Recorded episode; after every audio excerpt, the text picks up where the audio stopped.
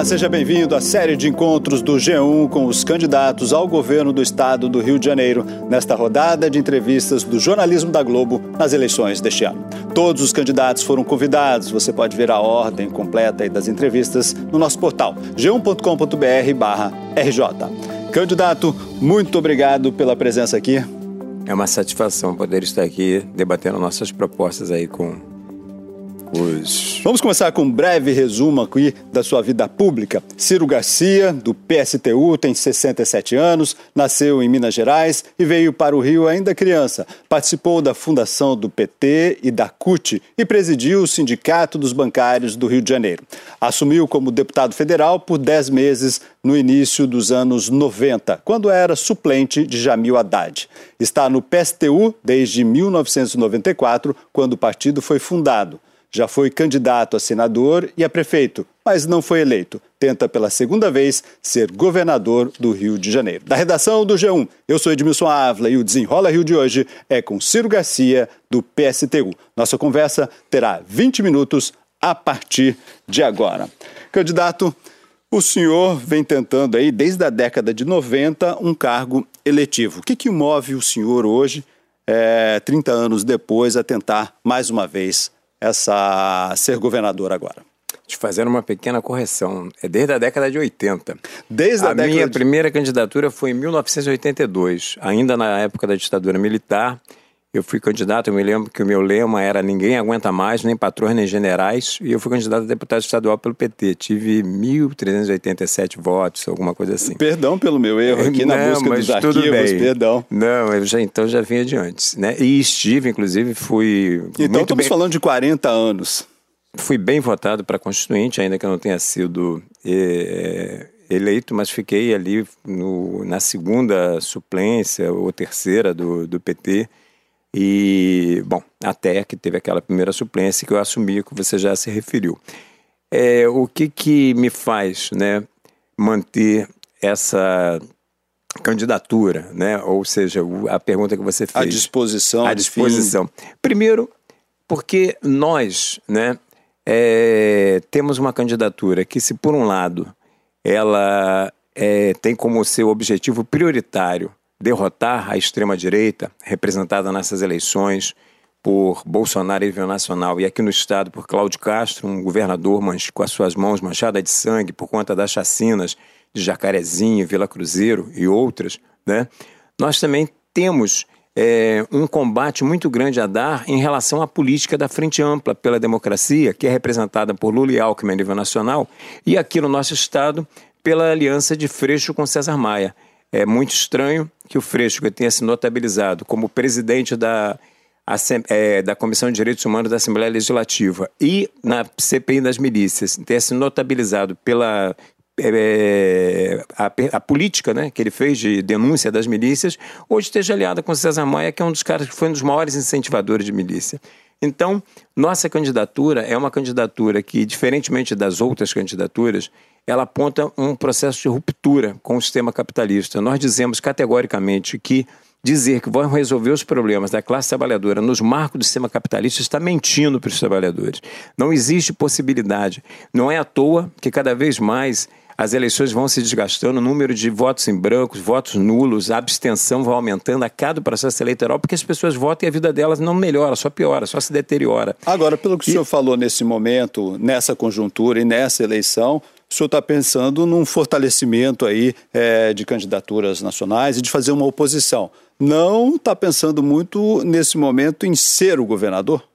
Olha, é, quando você lança uma, um projeto, ele é um projeto alternativo. Nós estamos colocando categoricamente para os trabalhadores, para os setores explorados e oprimidos do nosso Estado, que a alternativa baseada na independência política dos trabalhadores, baseada na independência de classe e baseado numa ruptura de fato com esse sistema que aponta soluções concretas e radicais no sentido de raiz para a resolução dos problemas dos trabalhadores do nosso Estado é a nossa candidatura.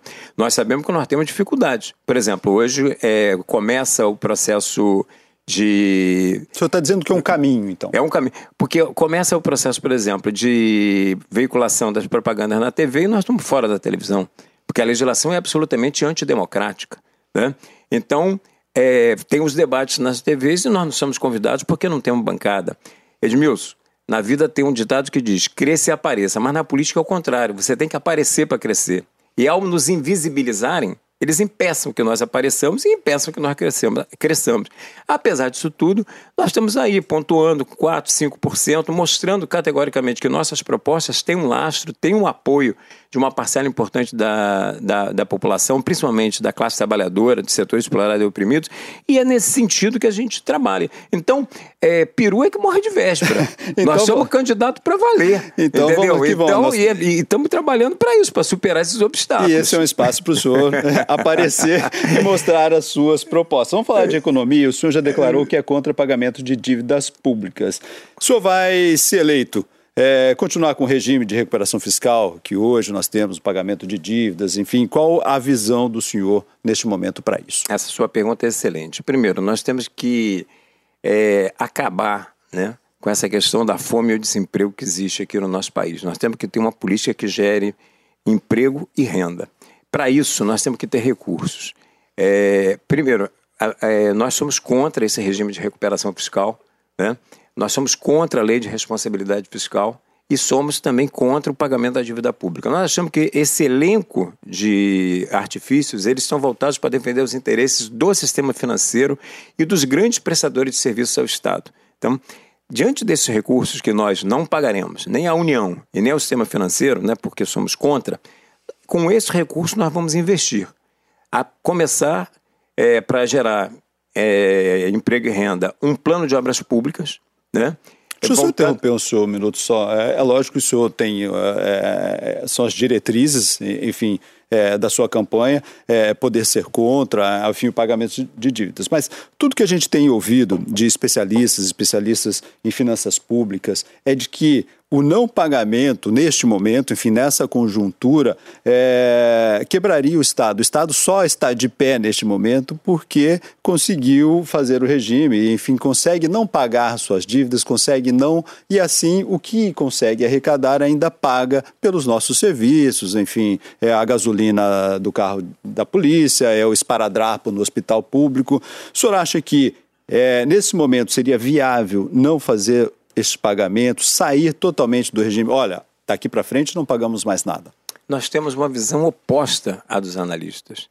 Esses analistas, em geral, são analistas que fazem né, suas, seus estudos, suas, suas analogias, né, a partir desse sistema que aí está. Né? E esse sistema é um sistema voltado totalmente para defender os interesses do sistema financeiro. Você vê, por exemplo, o absurdo que é Nessa questão, por exemplo, do auxílio que está sendo, que foi votado de 600, você tem um crédito é consignado em cima desse auxílio. Quer dizer, é você endividar, é dar com uma mão e tirar com a outra. Para quem? Para o sistema financeiro. É, é só ver o que foi a vida dos aposentados aqui no nosso país depois que inventaram o tal do crédito consignado, que foi na época do governo do, do, do PT. Então, nós temos uma lógica diferente. Nós achamos que, por exemplo, é o contrário, que é com o não pagamento dessa dívida pública e com, a, com a, o rompimento com esse regime de recuperação fiscal, que nós vamos ter os recursos necessários né, só com as nossas investir. receitas, só com as receitas Agora, geradas mas no tem Estado outros dados possível. também, é, Edmilson, que são importantes. Por exemplo, nós temos 11 bilionários aqui no Rio de Janeiro que só esses 11 bilionários têm uma, digamos assim, um patrimônio de 400 bilhões de reais. Isso, por si só, com 10% disso, eu resolveria, por exemplo, o problema das filas de creche.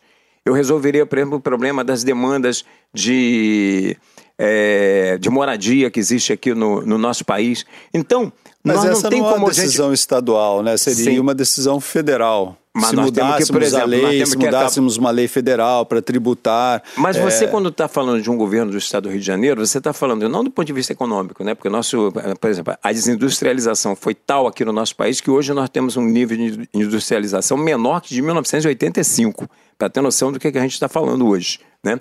Mas você está falando do Rio de Janeiro, que em termos de influência, em termos de ecoar para o restante do país, é um, uma caixa de ressonância muito grande.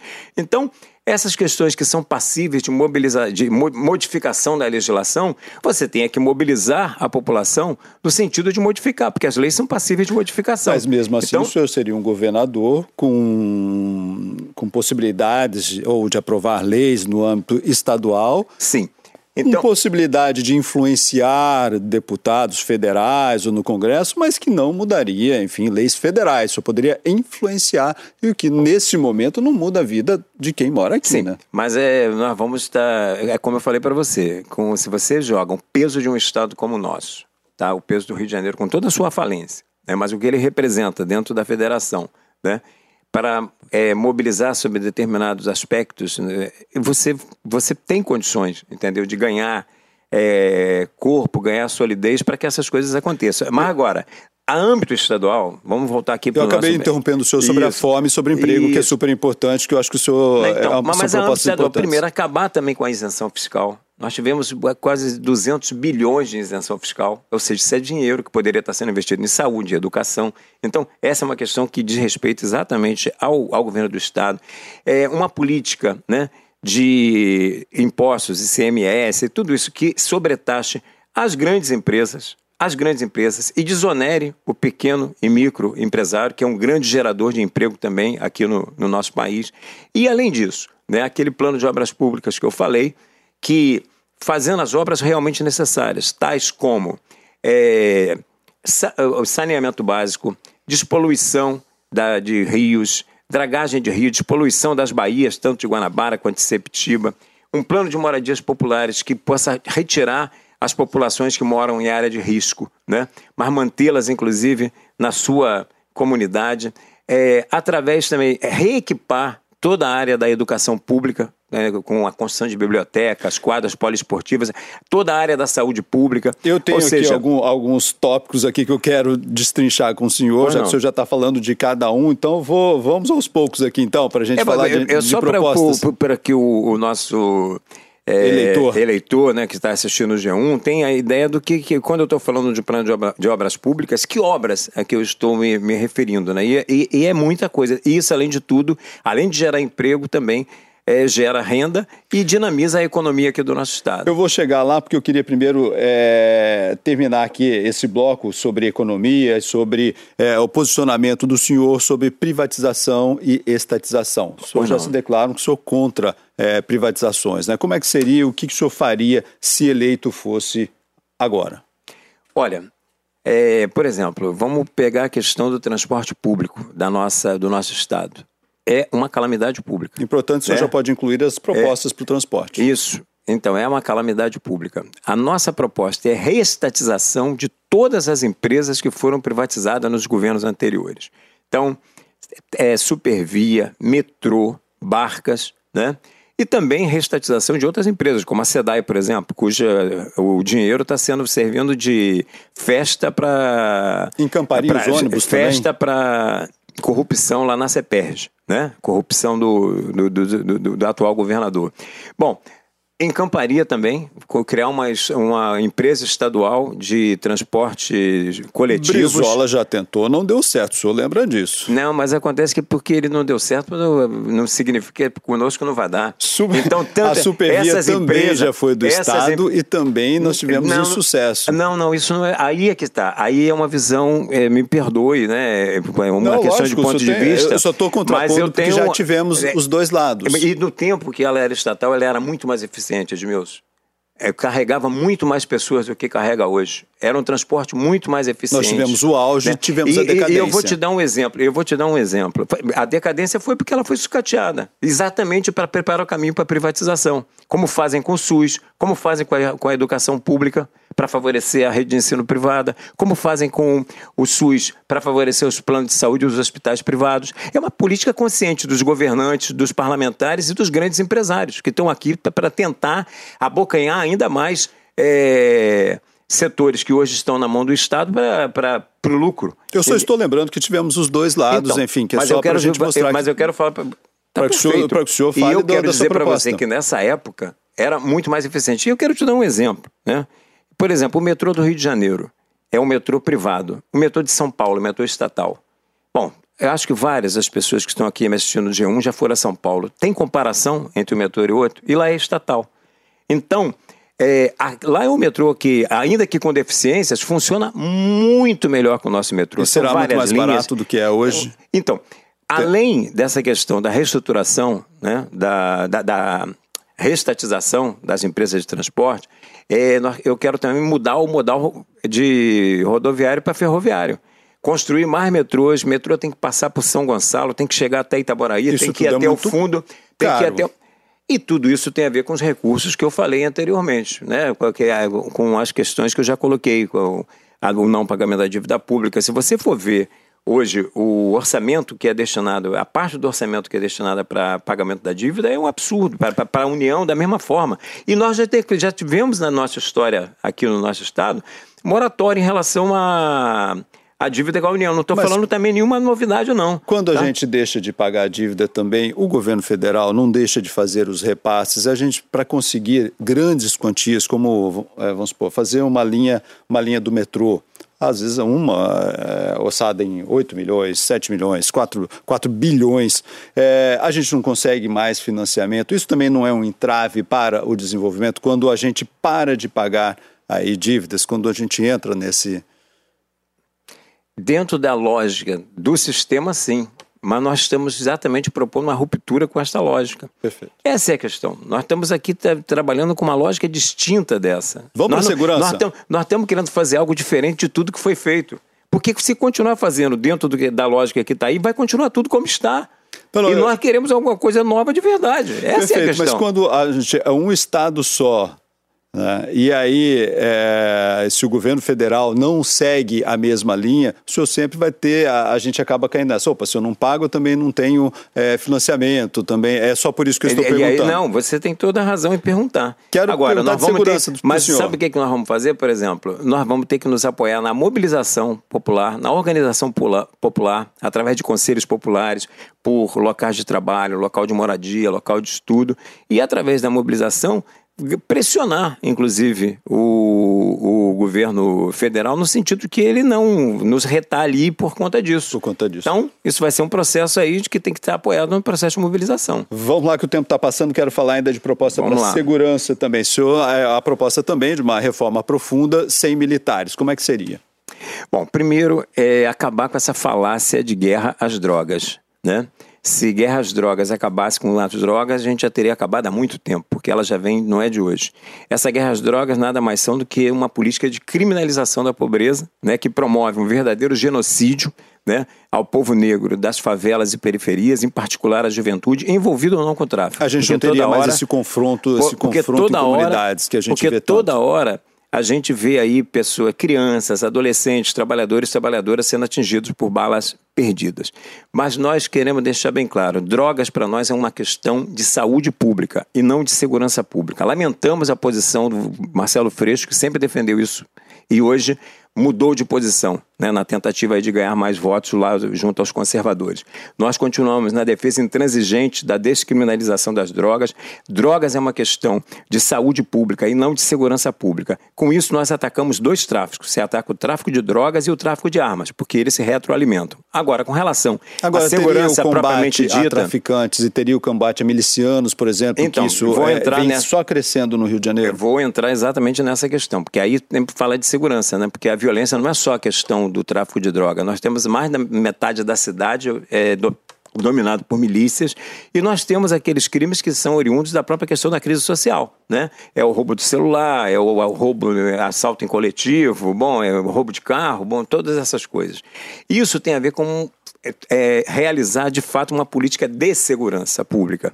Então isso significa, primeiro, desmilitarização da PM, tá? Você tem uma só polícia civil, uma parte dela voltada é uma parte dela fardada, voltada para o policiamento ostensivo, justamente para inibir esse tipo de violências que eu acabei de me referir aqui, e uma parte dela é, a paisana voltada para a questão da, da, da inteligência. Né? Eleição de delegados para que haja uma política de aproximação entre a comunidade e a polícia. Né? A polícia tem que se impor pelo respeito, não pela intimidação. É, esses trabalhadores né, dessa Polícia Civil única, com direito de sindicalização, direito de greve, salários dignos, né, salários decentes para inibir esse cancro que é a, a corrupção e exclusão imediata dos quadros da polícia, tanto de policiais envolvidos em crimes contra direitos humanos ou então envolvidos em corrupção. Então, diante dessa nova é, polícia, com esse é, novo ordenamento, evitar também uma coisa, só para concluir, que é a chegada de armas e drogas nas favelas. Nós vamos lutar pela descriminalização das drogas, mas é como você fala, é mudança da legislação.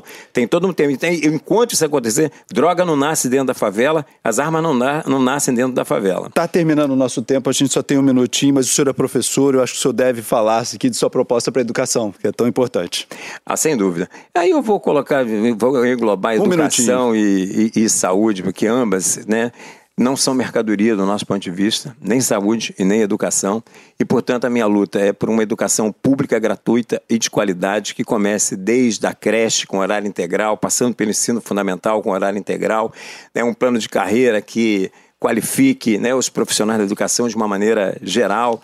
Eu já falei da, da qualificar né, a, a, os equipamentos da educação, da saúde da mesma forma. 30 né? segundinhos né? para o senhor concluir. Então, só para colocar a questão da saúde é fundamental, porque eu defendo, além de tudo, né, a saúde não é mercadoria, eu defendo a estatização dos hospitais privados e os hospitais ligados aos planos de saúde privados, para que a gente possa acabar com essa coisa de fila, de, fila do CISREG, acabar com esses contratos com OS que são antro de corrupção e apropriação de dinheiro público para iniciativa privada. Eu acho que diante disso nós vamos ter um Rio de Janeiro de fato voltado para os trabalhadores. São aqueles que constroem a riqueza, eles têm que ter o direito de gerir essa riqueza, mais que isso, usufruir dessa riqueza. Candidato, muito obrigado pela participação aqui. Bom, gente, termina aqui mais uma entrevista da série especial do G1 com candidatos ao governo do Rio de Janeiro. Nossa contribuição para o debate de propostas e ideias, sempre com o objetivo de informar bem o eleitor. A ordem completa das entrevistas já realizadas você pode ver lá no nosso portal do G1. Né? A íntegra da conversa com Ciro Garcia foi gravada no dia 26 de agosto, também ficará disponível no G1 ou na sua plataforma de áudio preferida. Agora vamos aos créditos. A coordenação executiva da série é de José Rafael Berredo. A coordenação de vídeo é de Tatiana Caldas. Na direção de imagem, Pedro Kochek.